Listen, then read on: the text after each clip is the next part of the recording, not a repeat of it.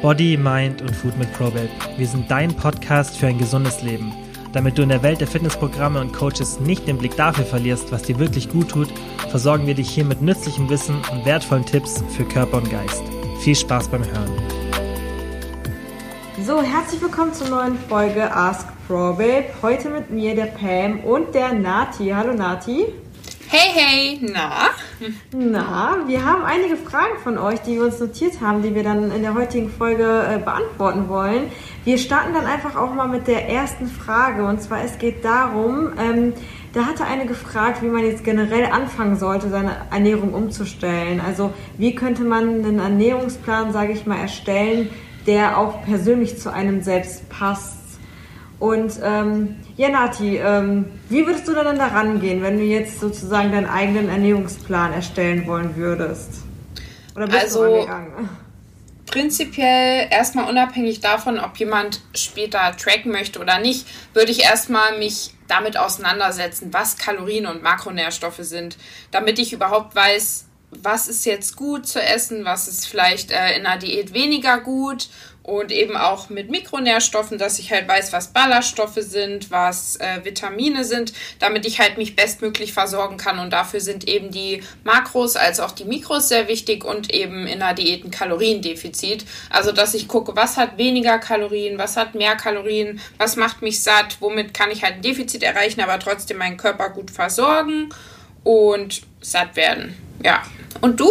Also ja, also so wie du angefangen hast, das würde ich auch machen. Also zuerst äh, den Grundumsatz überhaupt berechnen. Also welchen Grundumsatz habe ich überhaupt, um da so ein Gefühl zu bekommen für Kalorien. Welchen Leistungsumsatz habe ich, wie viel verbrauche ich am Ende des Tages. Ja. Ähm, dann natürlich erstmal festlegen, welchen Defizit wir haben. Das äh, berechnen wir auch alles für ProBabe, äh, bei ProBabe ähm, individuell, weil bei jedem ist es halt äh, ein anderer Grundumsatz, weil man sagt ja halt immer auf den Verpackungen steht ja so, ja, der Mensch allgemein immer so 2000 Kalorien, aber das ist bei jedem halt mhm. unterschiedlich, weil jeder ja. hat einen anderen Leistungsumsatz. Also ich, wie du schon angefangen hast, erstmal da so das Gefühl zu bekommen, was Makros sind, die Einteilung von verschiedenen Makros und auf worauf man vielleicht Wert legt. Manche mögen das halt mehr, äh, ja, High Carb zu essen, andere dann wieder mit Low Carb, ja. dafür High Fat. Da so ein Gefühl zu bekommen, äh, allgemein. Und äh, dann würde ich halt natürlich auch sagen, die Auswahl der richtigen Lebensmittel. Also, dass man einfach schaut, ähm, dass man genügend Gemüse zu sich isst, weil das ist natürlich volumenreich, das hat wenig Kalorien und ähm, Vielleicht so einfach als Tipp, wenn man jetzt echt anfangen möchte, ähm, sich gesünder zu ernähren, sich mal ranzutrauen, auch selber mal zu kochen. Viele kaufen dann Fertigprodukte oder gehen draußen essen, dass man dann sagt, hey, ich setze mich echt mal mit Ernährung auseinander, ich äh, koche alles und äh, da muss ich auch sagen, da zählt auch nicht dieser Aspekt, dass man, man hat keine Zeit dafür, man kann so schnell easy äh, frisch kochen. Also es muss ja, ja. nicht äh, jedes Mal was total Außergewöhnliches sein, sondern äh, ja. sich dann wirklich auch mal damit zu beschäftigen, was kommt in meine Mahlzeit rein, was koche ich, sich äh, mal selber Gerichte ranzutrauen und vielleicht auch mal neue Sachen auszuprobieren. Ja, genau. Also ich muss natürlich Dinge verändern und Veränderungen sind am Anfang meistens nicht bequem oder auch nicht immer angenehm, aber ich muss halt schauen, was muss ich verändern, um halt einen Gewichtsverlust herbeizuführen. Und wenn ich so dieses ganze Wissen habe, da muss ich halt einfach damit anfangen. Also wie du auch gerade meintest, dass ich zum Beispiel, wenn ich vorher jeden Tag gefühlt essen gegangen bin und immer eine Pizza oder einen Burger oder so, dass ich halt jetzt anfange, zu Hause zu kochen und ausgewogen zu kochen und ja, wirklich neue Routinen entwickle. Und auch was Bewegung angeht, weil die spielt ja auch ganz viel rein. Ich meine, klar, die Ernährung ist das Wichtigste, aber ähm, wenn ich mich viel bewege, dann ähm, verbrauche ich auch ein paar mehr Kalorien und kann auch einfacher ein Defizit haben und mit Sport vielleicht anfangen, damit man eben auch den Körper schön formt, weil natürlich kannst du auch einfach nur eine Diät machen und abnehmen, aber wenn du halt Sport machst, dann wird alles auch schön straff und sieht auch entsprechend gut aus. Also musst eben anfangen, diese Dinge in dein Leben so zu etablieren und das kann man ja nach und nach machen. Also nicht von heute auf morgen von 0 auf 100 und fünfmal die Woche trainieren und jeden Tag Berge an was weiß ich was kochen und backen, sondern wirklich langsam und gucken, wie man es umstellen kann und das vielleicht einfach mal wie so ein Experiment sehen, ein bisschen Abwechslung in den Ernährungsplan zu bringen. Uns bei ProRib ist es ja auch enorm wichtig, dass wir euch nicht einfach einen Ernährungsplan rausschicken und sagen, hey, du isst jetzt Montag, Dienstag, Mittwoch immer dasselbe, ja. sondern dass wir sagen, wir geben euch die Flexibilität, ihr könnt im Endeffekt essen, was ihr wollt. Deswegen probiert euch aus, guckt, was schmeckt euch, was schmeckt euch nicht. Probiert auch mal neue Gerichte aus, auch aus unserer App. Da gibt es auch ganz viele vegane Alternativen, wo man auch am Anfang vielleicht dachte, ja, schmeckt vielleicht nicht so, aber einfach mal ausprobieren und äh, dann einfach zu schauen, was schmeckt ein und äh, dann kriegt man irgendwann das Gefühl oder ja, für das richtige Essen, sage ich mal. Man muss anfangen, einfach ein bisschen rumexperimentieren und ihr habt ja die Freiheit, das ist ja das Gute dran, dass ihr nicht äh, an einem strikten Ernährungsplan gebunden seid, dass ihr dann auch mal draußen essen könnt, dass ihr auch mal bei Oma ein Stück Kuchen essen könnt. Das ist alles gar kein Problem, solange es in eurem Kaloriendefizit passt und solange ihr so ein Gefühl für die richtigen Kalorien bekommt, findet ihr bestimmt ja den richtigen Weg für eure richtige Ernährung dann. Ja, genau. Sehr schön gesagt. Ja. Sehr schön, Pam. Ein ja, Lob von mir. ja, also Dann, also die, ja, jetzt können wir direkt rüber zur zweiten Frage kommen. Genau. Zwar, da, da ging es äh, darum, ob es ja gesunde Süßigkeiten gibt oder wie kann man jetzt einschätzen, ist etwas gesund oder ist etwas nicht gesund und ja, was sagst du dazu?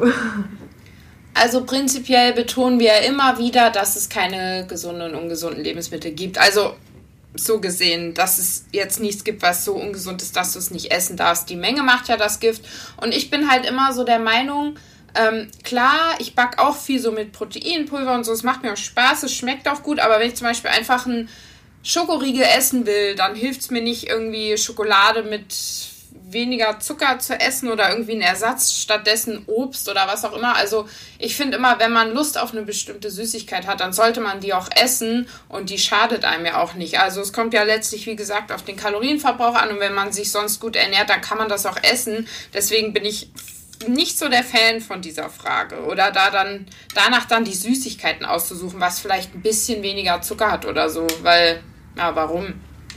Ja, also es ist echt so, wir, bei uns ist es ist echt wichtig, dass wir nicht sagen, es gibt gute und es gibt schlechte Lebensmittel. Klar, es gibt gesunde, es gibt nicht gesunde. Ja. Ich meine, dass ein Burger bei Mac ist vielleicht nicht so gesund ist, als wenn du den zum Beispiel zu Hause machst. Also hm. da stimme ich schon zu, aber ich, ich würde nicht von vornherein klassifizieren, diese Lebensmittel sind gut, diese Lebensmittel sind schlecht, die sind gut für eine Diät und die sind schlecht für eine Diät. Weil im Endeffekt, das sind halt, im Endeffekt ist halt, halt Zucker, ist halt ein Kohlenhydrat und äh, manchmal ist es auch in Ordnung, dann eine, weiß nicht, ein Stück Schokolade zu essen oder Gummibärchen zu essen, weil im Endeffekt, wenn du jetzt, sag ich mal, dich den ganzen Tag nur von Bananen ernährst, ist es auch Fruchtzucker. Also kannst du auch ja. einen Kalorienüberschuss haben, ob du dann gesunde Lebensmittel isst oder nicht. Deswegen denke ich mir, dann isst lieber die, äh, ein Stück Schokolade, weil eine Banane ja. hat im Endeffekt vielleicht genauso viele Kalorien. Und das ja, ganz genau. das einfach mehr. Mhm, weil ich denke, ähm, dass das Heißhungerrisiko damit auch echt vermindert wird.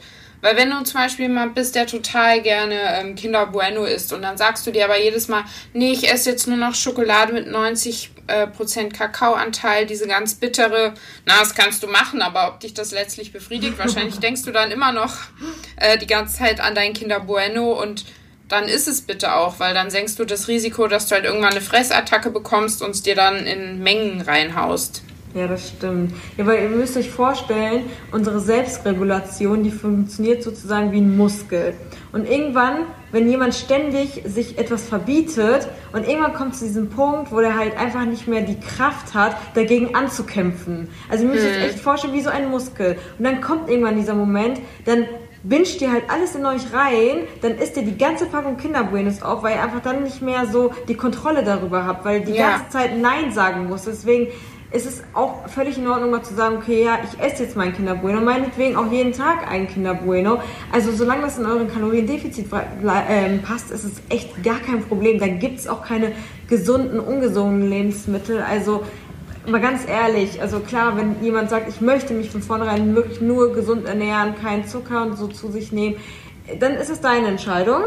Aber in einer Diät gehört das jetzt auf jeden Fall nicht dazu. Es muss nicht sein, einfach.